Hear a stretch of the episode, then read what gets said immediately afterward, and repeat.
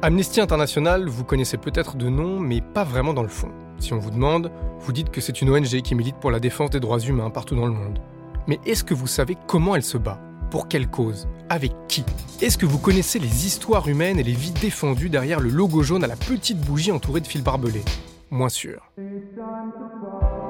C'est pour cette raison qu'on a décidé de créer ce podcast, pour donner une voix et de l'écho à ces combats pour vous raconter comment Amnesty International se bat, entre autres, pour libérer des personnes détenues arbitrairement par les autorités de leur pays, pour faire respecter les droits des personnes LGBTI là où ils sont menacés, ou encore pour légaliser le droit à l'avortement là où il est interdit. Amnesty International change des vies, Amnesty International change des lois, autour d'un principe simple. On se bat ensemble, on gagne ensemble. Bienvenue dans We Made It. Épisode 2, que ce soit la loi. Le 14 juin 2018, le débat sur la légalisation de l'IVG fait rage à la Chambre des députés. Dehors, des milliers de femmes attendent depuis le début de la nuit.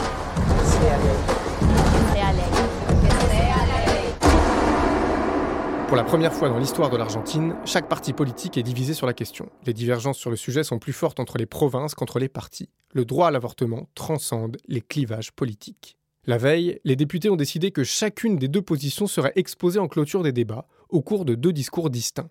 La députée libérale du PRO, Silvia Lospenato, est choisie pour exprimer la position des pro-choix. Elle ne le sait pas encore, mais le discours qu'elle va prononcer à la tribune va faire le tour du monde. Donc euh, j'ai préparé un discours la veille qui racontait tout le processus, tout le déroulement du processus, comment on avait décidé de soutenir cette loi, ce qu'elle signifiait, et puis aussi un point de vue plus personnel, l'expérience plus personnelle. Et durant toute la journée, parce que la session a duré plus de 24 heures, il y a eu des milliers de femmes qui criaient dans la rue, sous mes fenêtres.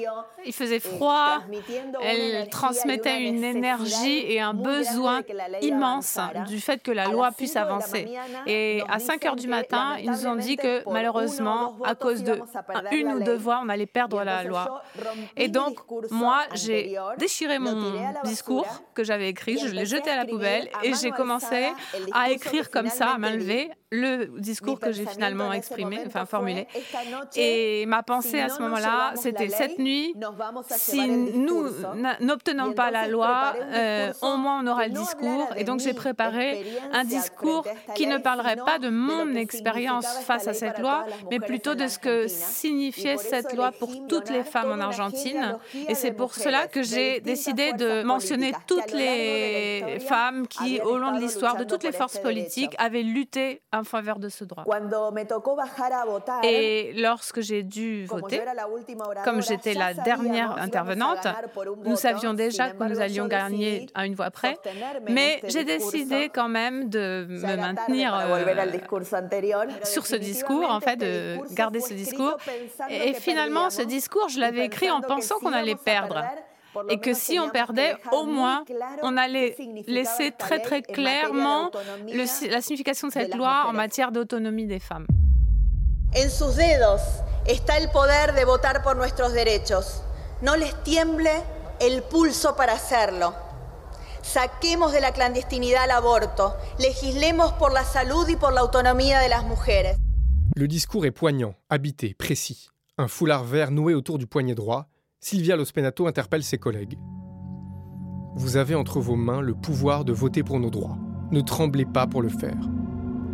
Elle récapitule le nom des militantes argentines qui, par leur lutte, ont mené le combat jusqu'ici. Après 14 minutes d'une parole vibrante, elle conclut le point levé, au bord des larmes.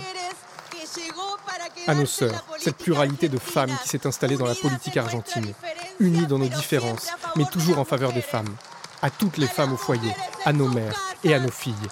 Que l'avortement soit légal, sécurisé et gratuit, que cela devienne une loi.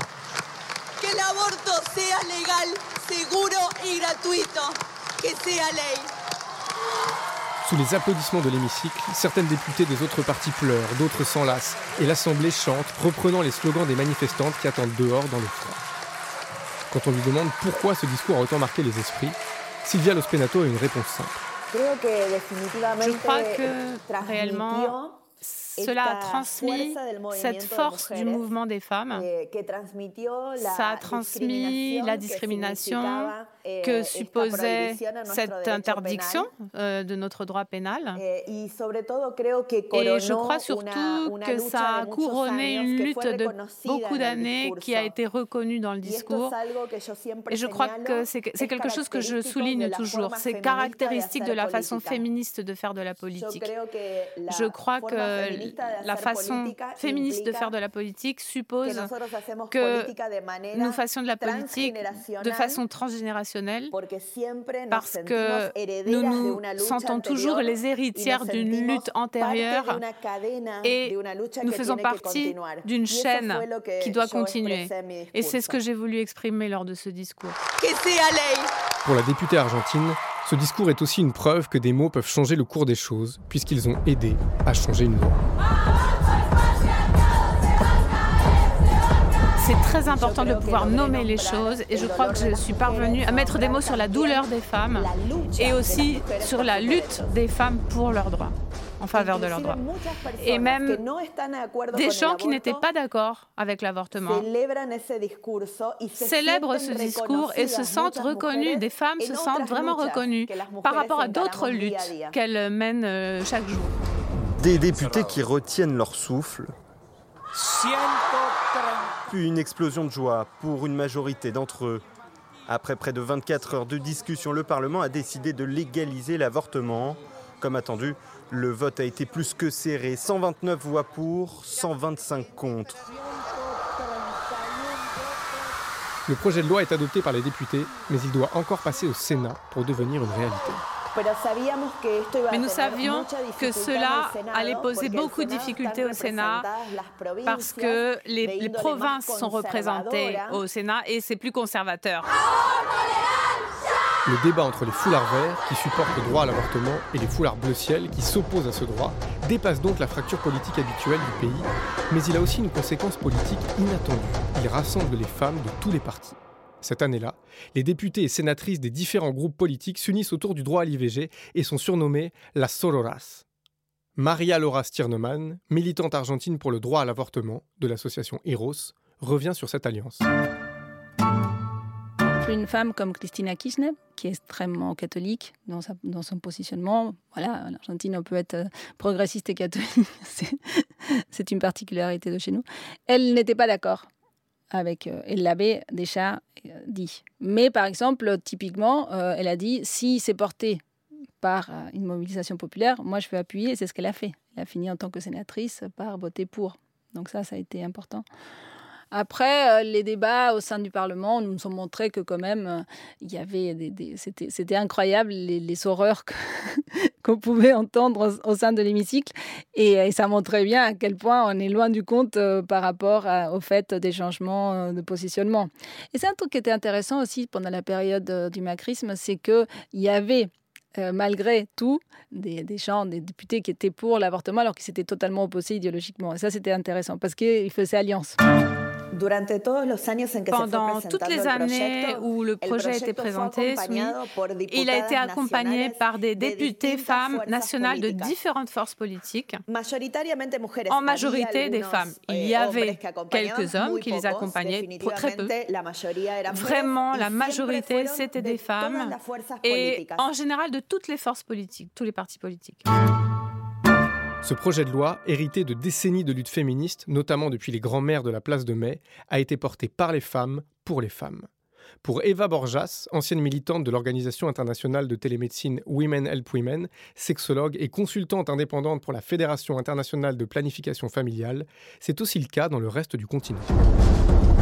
Oui, après, femme avec toute la diversité, la complexité que ce concept peut avoir, on va dire. Mais euh, aujourd'hui, en Amérique latine et dans le monde, la lutte pour la dépénalisation et l'accès de l'avortement et la déstigmatisation sociale de l'avortement, oui, clairement, est une lutte menée par les femmes et pour les femmes. Et bien sûr, dans certains moments et certaines organisations, il y a aussi l'inclusion de la diversité sexuelle mais c'est un mouvement euh, en règle générale non mixte. Oui. Le 8 août 2018, 2 millions de femmes descendent dans les rues du pays pour mettre la pression sur les sénateurs. Si certaines se font peu d'illusions, le nombre impressionnant de manifestantes entretient l'espoir d'un changement historique. Cette journée de communion a marqué durablement toutes celles et ceux qui y ont participé. Des mères viennent avec leurs fils, des adolescentes s'initient au féminisme et au militantisme, d'autres expérimentent la joie d'être ensemble pour soutenir une cause qui leur est chère. Le lendemain, le Sénat rejette le projet de loi par 38 voix contre, 31 voix pour et deux abstentions. Après des heures de débat au Parlement, le résultat tombe enfin. 38 voix contre, 31 voix pour. Près de deux mois après l'adoption du projet de loi par les députés, les sénateurs rejettent finalement la légalisation de l'avortement pendant les 14 premières semaines de grossesse. La fin d'un débat qui n'a cessé de diviser les politiques dans le pays du pape François. Je ne suis pas en faveur de l'avortement. Je suis en faveur de la légalisation de l'avortement. Ce n'est pas un jeu de mots, c'est une posture politique et idéologique. La défaite est cuisante, mais l'espoir demeure. Les soutiens populaires sont trop nombreux, les relais politiques trop engagés et le sujet trop grave pour accepter l'échec. Le processus collectif a mis en marche la roue du changement. À partir de ce jour, l'avortement peut devenir légal en Argentine et le monde entier le sait. C'est là que réside la force des mobilisations collectives, comme le souligne Lola Schulman, chargée de plaidoyer chez Amnesty International. Les processus sont toujours euh, bouleversants dans le fait que euh, ça peut aussi amener euh, même des grosses structures comme Amnesty à revoir aussi ses, stratégies et ses objectifs. Parce qu'on est porté par un mouvement, parce qu'on est porté aussi par plein de choses qui se passent et on ne s'attend pas forcément à ce qui va se passer. Et on ne sait pas ce qui va se passer. En fait, il y a quelque chose d'assez incroyable, c'est qu'on ne sait pas jusqu'où ça va aller, l'ampleur que ça a pris euh, en Argentine, les mobilisations, les manifestations, c'est un impact pour des générations entières. C'est-à-dire quand on entend des témoignages de euh, j'y allais avec mon fils pour qu'il comprenne ce que c'est euh, un mouvement féministe, les droits des femmes, etc., c'est un impact incroyable. C'est-à-dire que c'est aussi des générations de jeunes hommes qui vont être aussi euh, complètement bercés et pris euh, par le fait de dire que le mouvement féministe peut avoir des victoires. Et il y a des victoires possibles. Et ça, c'est... Il euh, n'y a rien de mieux pour faire évoluer une société, quoi. Attendait tous les résultats euh, euh, comme dans une Coupe du Monde. Donc quand c'était non, ben, on était extrêmement déçus. Euh, on était, mais on s'est dit, le dictat des grands-mères, c'était la seule lutte qui se perd, c'est celle qui s'abandonne. Donc on a dit, de toute façon, on continuera à essayer.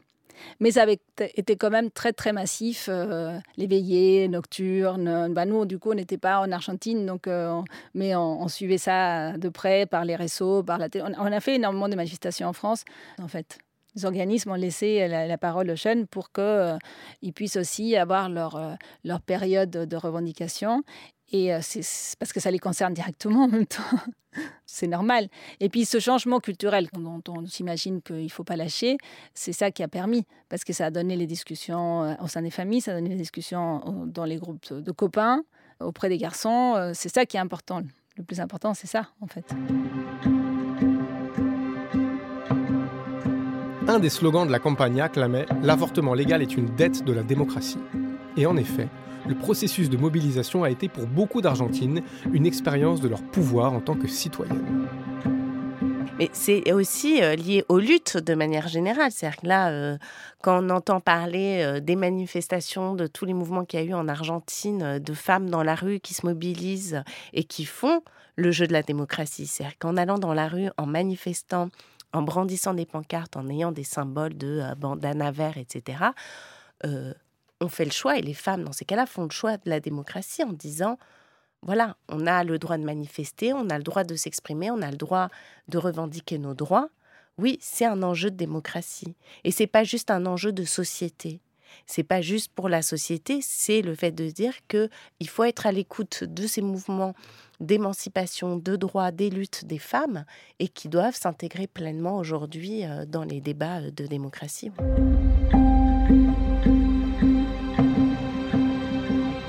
Après le rejet du projet de loi par le Sénat, l'avortement devient le sujet numéro un dans le pays. Les médias relaient le débat quotidiennement et il est devenu normal d'en parler dans les familles, les collectifs, les couples, les bandes d'amis et dans les cafés. Paola Garcia Rey, directrice adjointe d'Amnesty International Argentine, l'a vécu de l'intérieur.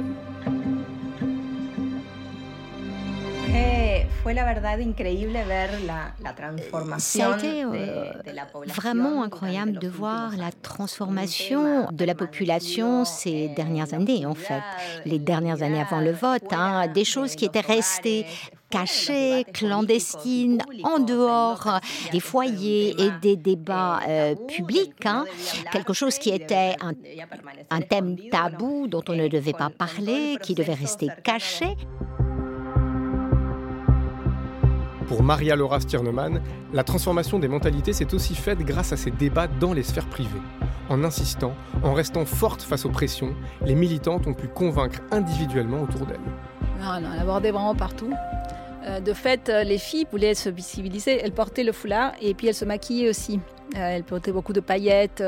Justement, contrairement, les paillettes, c'est aussi casser l'image de la, de la femme bien mise. Voilà, se faire plaisir c'était aussi quelque chose qui était important dans, le mouvement, donc se rendre visible et se faire plaisir. J'ai envie de me déguiser, j'ai envie de, me mettre des paillettes euh, partout, bah, j'adore ça. Et, voilà. Et, du coup, évidemment, on, occupe la place publique en montrant. Donc il y avait des réactions. Et il fallait être assez courageux parce que des fois, ça pouvait être violent, les réactions des, euh, personnes. Mais le fait de tenir le coup, et d'avoir une solidarité, bah, ça a permis que finalement les gens aient commencé à prendre cela en considération. C'est ça le, changement culturel en fait qui s'opère. Parce que les gens, ils sont des a priori et après, ils voient que finalement, euh, ils, écoutent les, arguments des jeunes filles par rapport à l'avortement. Et c'est ça qui a permis d'avancer socialement. L'histoire de cette mobilisation est celle d'une lutte qui s'est transmise entre les femmes de génération en génération. Entre les femmes et puis entre les droits. Parce qu'en fait, euh, nous, on disait, euh, voilà, on a, on a énormément travaillé le droit. Et pour cause. L'exemple argentin nous enseigne que le droit à l'avortement est interdépendant des autres droits. Et c'est ça euh, toute euh, l'importance aussi des combats et des luttes pour le droit à l'avortement, c'est qu'il est intrinsèquement lié à d'autres droits, notamment évidemment la question de l'égalité entre les hommes et les femmes, la question de la vie privée, la question euh, des discriminations. Et donc en fait, c'est toute cette interdépendance qui est essentielle pour avoir bien en tête ce qu'est le droit à l'avortement. C'est-à-dire que avoir un droit à l'avortement consacré, c'est aussi pouvoir jouir de tous les autres droits dans sa vie. C'est pas tant le droit à l'avortement sur le papier, c'est le droit à l'avortement très concrètement. Euh, c'est la possibilité pour les femmes de euh, jouir de tous les autres droits dont elles doivent avoir accès. C'est au travail, c'est dans la vie privée également, c'est dans toutes les sphères aussi de la société que le droit à l'avortement finalement a un impact. C'est pas quelque chose en plus, c'est pas quelque chose de subsidiaire de ah on est sympa, on va donner le droit à l'avortement. C'est en fait un droit fondamental puisqu'il est interdépendant de tous les autres droits. En 2018, la légalisation de l'avortement paraît possible, mais cette avancée théorique ne change rien à la réalité des femmes qui veulent avorter. Comme dans tous les pays où l'IVG est interdite, la conséquence des avortements clandestins est tragique. Mais c'est tout simplement la mortalité maternelle.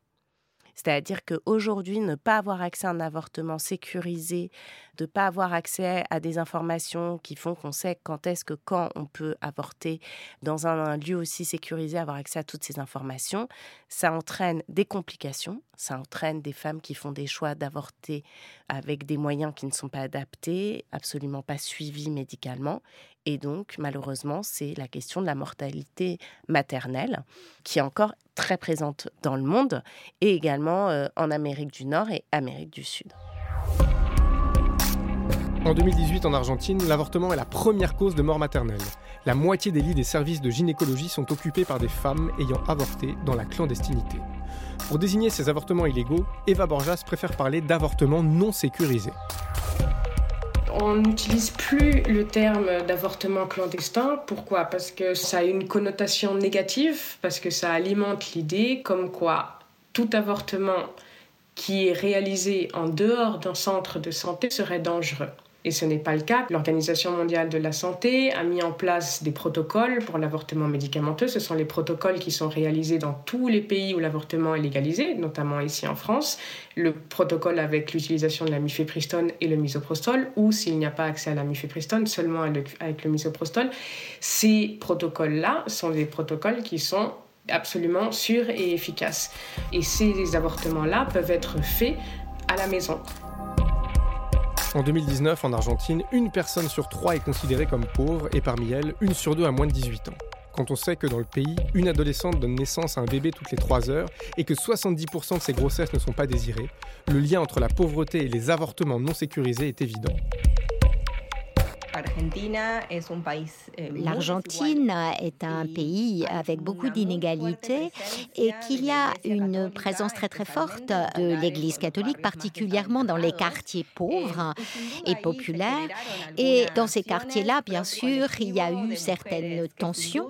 Il y a eu euh, des collectifs qui agissaient dans ces quartiers et qui vraiment euh, prenaient euh, des risques, aussi bien en termes de sécurité qu'en termes de santé Hein. Et euh, bien évidemment, c'est aussi dans ces quartiers-là que les femmes qui avortent euh, clandestinement courent le plus de, risques. Hein. Évidemment, dans des euh, quartiers un peu plus riches, les risques étaient moindres, mais cependant, à travers les campagnes, à travers la mobilisation, tout le travail d'éducation et le mouvement des femmes, hein, on peut vraiment dire que la conversation a pénétré toutes les strates de la société argentine.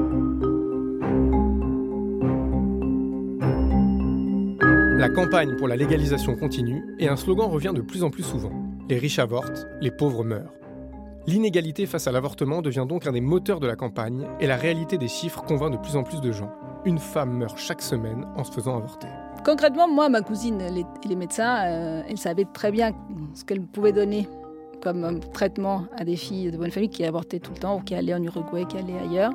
Euh, mais les pauvres, non. Ils n'ont pas accès euh, de la même manière à, la médecine, ils n'ont pas accès... Euh, et puis ne parlons pas des provinces qui sont totalement éloignées, où il y a des jeunes femmes qui se retrouvent enceintes, qui vont se faire avorter clandestinement et qui meurent. Donc ça, cet argument-là, je pense qu'il a été important dans la prise de conscience parce qu'avant c'était stigmatisé aussi, puisque c'est quand même les classes dominantes qui font les lois. Euh, malheureusement, en Argentine c'est comme ça, je pense que c'est un peu partout pareil. Et donc il, il niait ce, cet aspect-là. Parce qu'en fait, ils n'étaient pas véritablement euh, confrontés à, cette réalité. Mais dans les bidonvilles, partout, euh, il y a des situations de violation ou pas, ou de pas accès à la contraception, de pas accès à l'information. Et les filles, voilà, elles sont 10 gamins et ne savent pas en faire. Bon, c'est une réalité sociale. La bataille pour la légalisation doit continuer et elle passe désormais par les mots, comme l'a si bien montré la députée Silvia Lospenato. La parole est peut-être libérée au niveau national, mais le conservatisme reste encore puissant et les pro-choix sont souvent pointés du doigt. D'ailleurs, la question du tabou et des discours culpabilisant les personnes qui avortent ou qui veulent avorter est un sujet qui dépasse les frontières on est dans un enjeu qui s'appelle euh, la question du contrôle des corps des femmes, qui est malheureusement euh, très prégnant dans l'ensemble des sociétés. Le fait de dire que euh, c'est pas aux femmes de décider quand est-ce qu'elles veulent jouir de leur corps et décider quand est-ce qu'elles souhaitent être enceintes, comment elles souhaitent aussi vivre leur sexualité, et que on est sur le fait de dire qu'à partir du moment où on donne cette autonomie aux femmes, finalement, on ne sait pas ce qui va se passer après. Enfin, c'est aussi la peur de oh là là, c'est, c'est, on ne sait pas euh, ce qui peut advenir une fois qu'on donne euh, des droits aux femmes. Et donc, ce tabou-là, c'est lié au fait de dire oui, le corps des femmes doit rester sous le contrôle des hommes. Et l'avortement, la contraception sont aussi des moyens, Dixit du côté de la domination masculine, d'émancipation des femmes. Donc ce tabou est lié intrinsèquement au fait de dire que ce sont les sociétés évidemment patriarcales qui sont euh, au cœur des enjeux.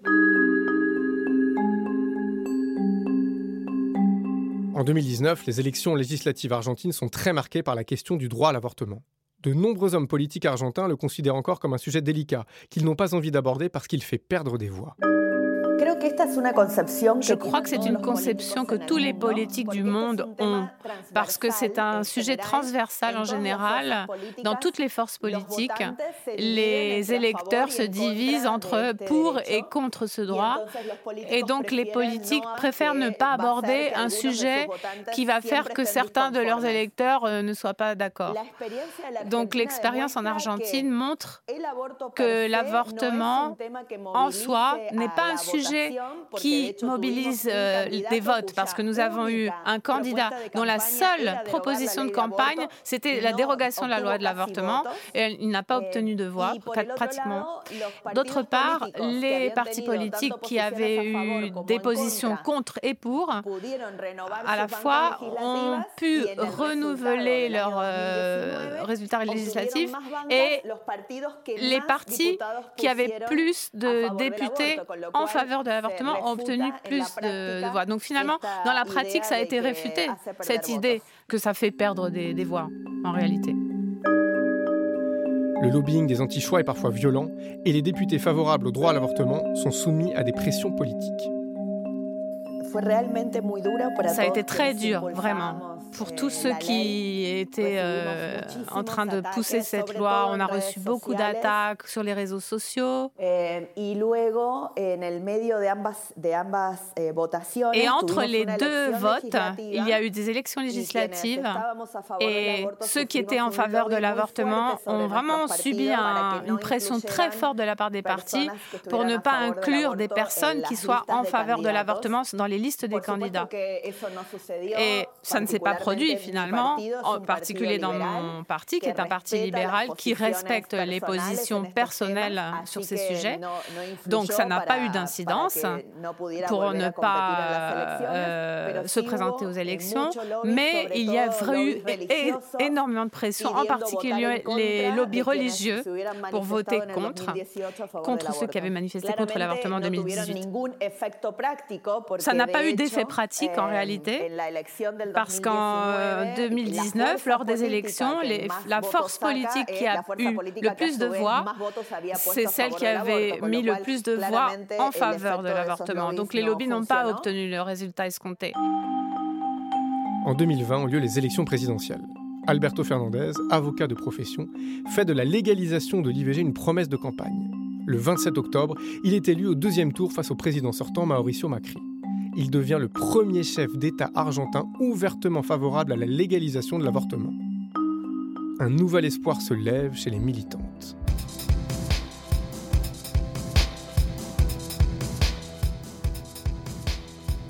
Pour connaître le dénouement de cette bataille populaire et politique, rendez-vous dans le prochain épisode de We Made It.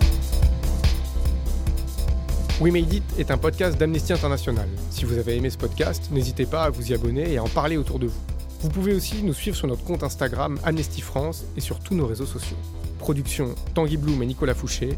Réalisation Vanessa Nadjar, avec la participation de Silvia Lospenato, Paola Garcia Rey, Lola Schulman, Eva Borjas et Maria Laura Stiernemann. Générique Enfant sauvage.